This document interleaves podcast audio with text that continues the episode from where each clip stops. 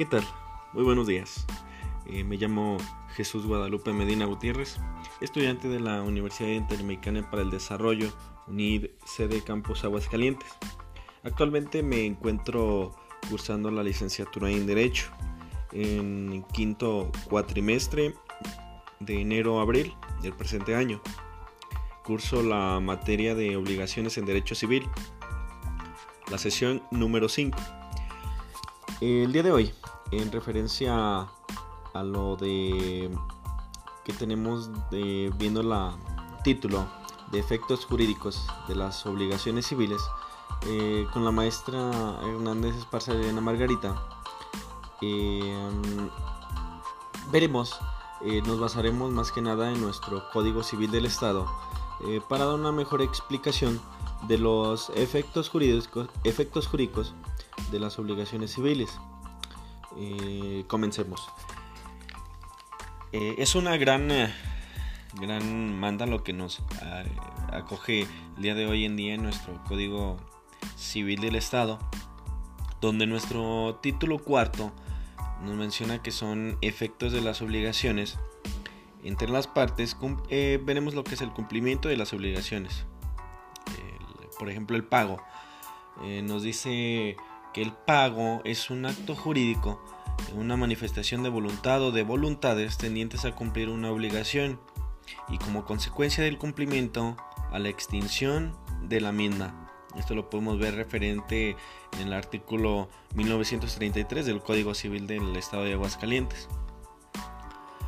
Eh, la obligación de prestar algún servicio se puede cumplir por un tercero, salvo en el caso en el que se hubiese establecido por pacto expreso que la cumpla personalmente el mismo obligado, o cuando se hubieran elegido sus conocimientos especiales, sus cualidades personales.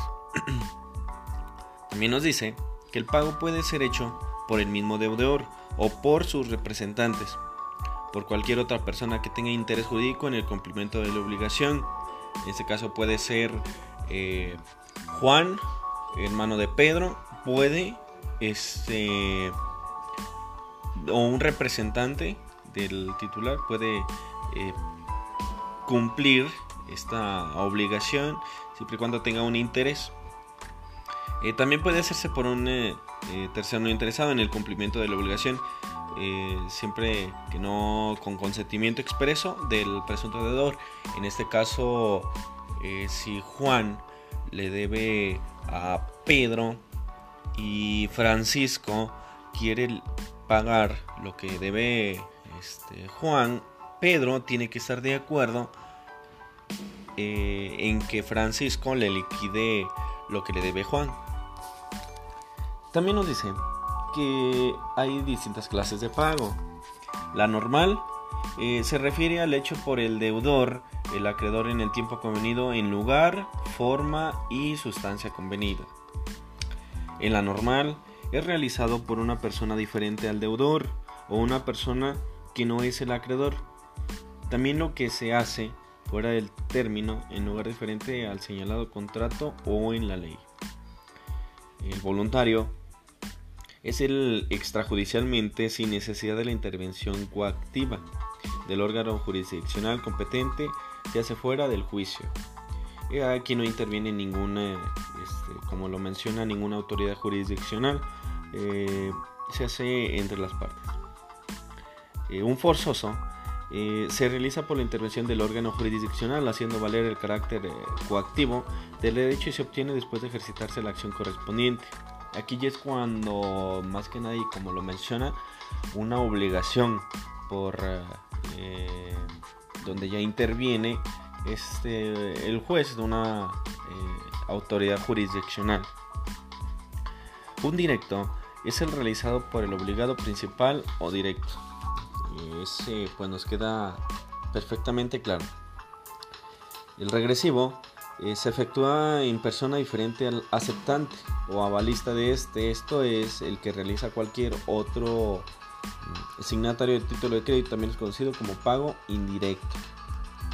Eh, bien, nos vamos este, al capítulo número 2 donde nos menciona el ofrecimiento del pago y de la consignación. Eh, si el acreedor se rehusara sin justa causa recibir la prestación debida o dar el cumplimiento o dar el documento certificativo de pago o si fuere persona incierta o incapaz de recibir, podrá el deudor librarse de la obligación, haciendo consigna de la cosa. Eh, algo muy importante nos menciona el artículo 1970, eh, nos dice que el acreedor fue reconocido pero dudoso sus derechos, podrá el deudor depositar la cosa debida a concitación del interesado a fin de que justifique sus derechos por los medios legales. Aquí tiene que haber una, una justificación de que eh, realmente pues eh, existen derechos entre las partes. Eh, nos vamos al incumplimiento de las obligaciones, donde nos menciona también algunas consecuencias este, del incumplimiento de, las obligaciones. Nos dice que eh, una obligación no dependiere de plazo cierto, se observará. perdón. Se observará lo dispuesto en la parte final. Este, el que contraviene una obligación de no hacer pagará daños y perjuicios por solo hecho de la contravención. Eh, nos dice también que las obligaciones de dar que tengan plazo fijo se observará lo dispuesto en la fracción 1 de lo que ya hemos leído. Si no tuviera plazo cierto, se aplicará lo previsto en el artículo 1951. Y nos vamos al artículo 1951, donde este, nos menciona que si no se ha fijado el tiempo en que deberá hacerse el pago y se trata de obligaciones de dar, no podrá el acreedor exigirlo sino después de los 30 días siguientes a la interpelación que se haga ya judicialmente.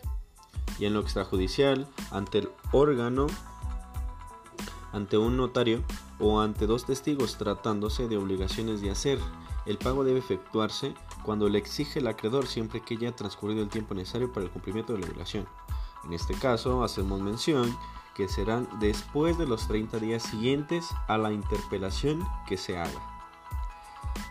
Continuamos donde este nos dice que las obligaciones de dar tener un plazo fijo se observará lo dispuesto en la responsabilidad procedente de dolo es exigible en todas las obligaciones, la renuncia de ser efectiva es nula. Eh, aquí algo muy importante que nos hace también mención es que se entiende por daño la pérdida o menoscabo sufrido en el patrimonio por falta del cumplimiento de una obligación. Eso va a ser el daño, la pérdida o menoscabo sufrido en el patrimonio por la falta del cumplimiento de una obligación. Se refiere al daño. Nos dice que los daños y perjuicios deben ser consecuencia inmediata y directa de la falta de cumplimiento de la obligación ya sea hayan causado o que necesariamente deban causarse. Nadie está obligado al caso fortuito, sino cuando ha dado causa o contribuido a él, cuando ha aceptado expresamente esta responsabilidad o cuando la ley la impone.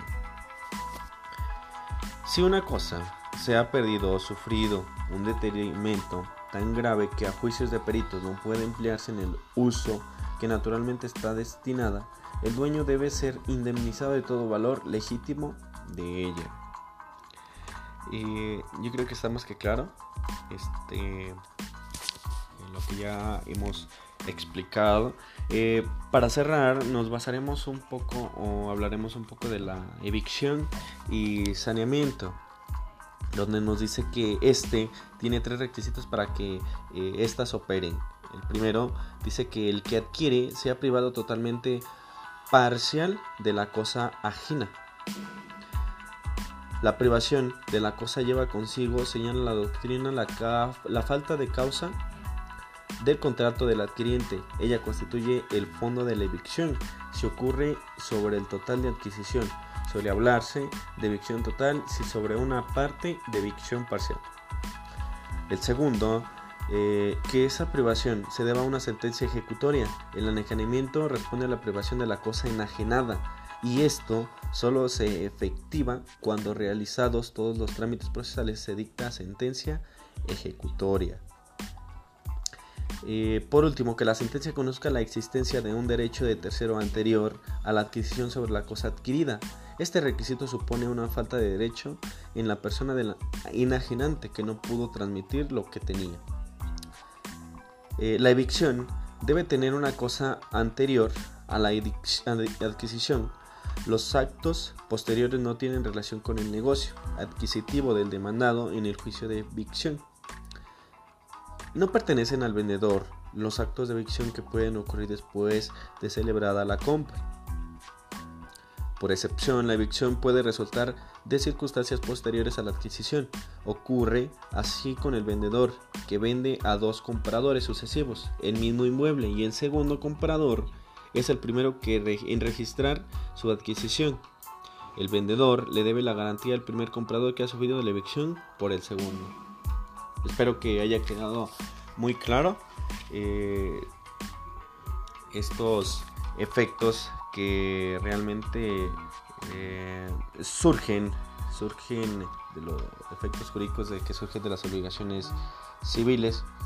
Eh, me retiro. Este, espero que haya sido un excelente podcast. Sin más por el momento recibamos un saludo. Quedo a la entera disposición y a la orden. Buenos días, gracias.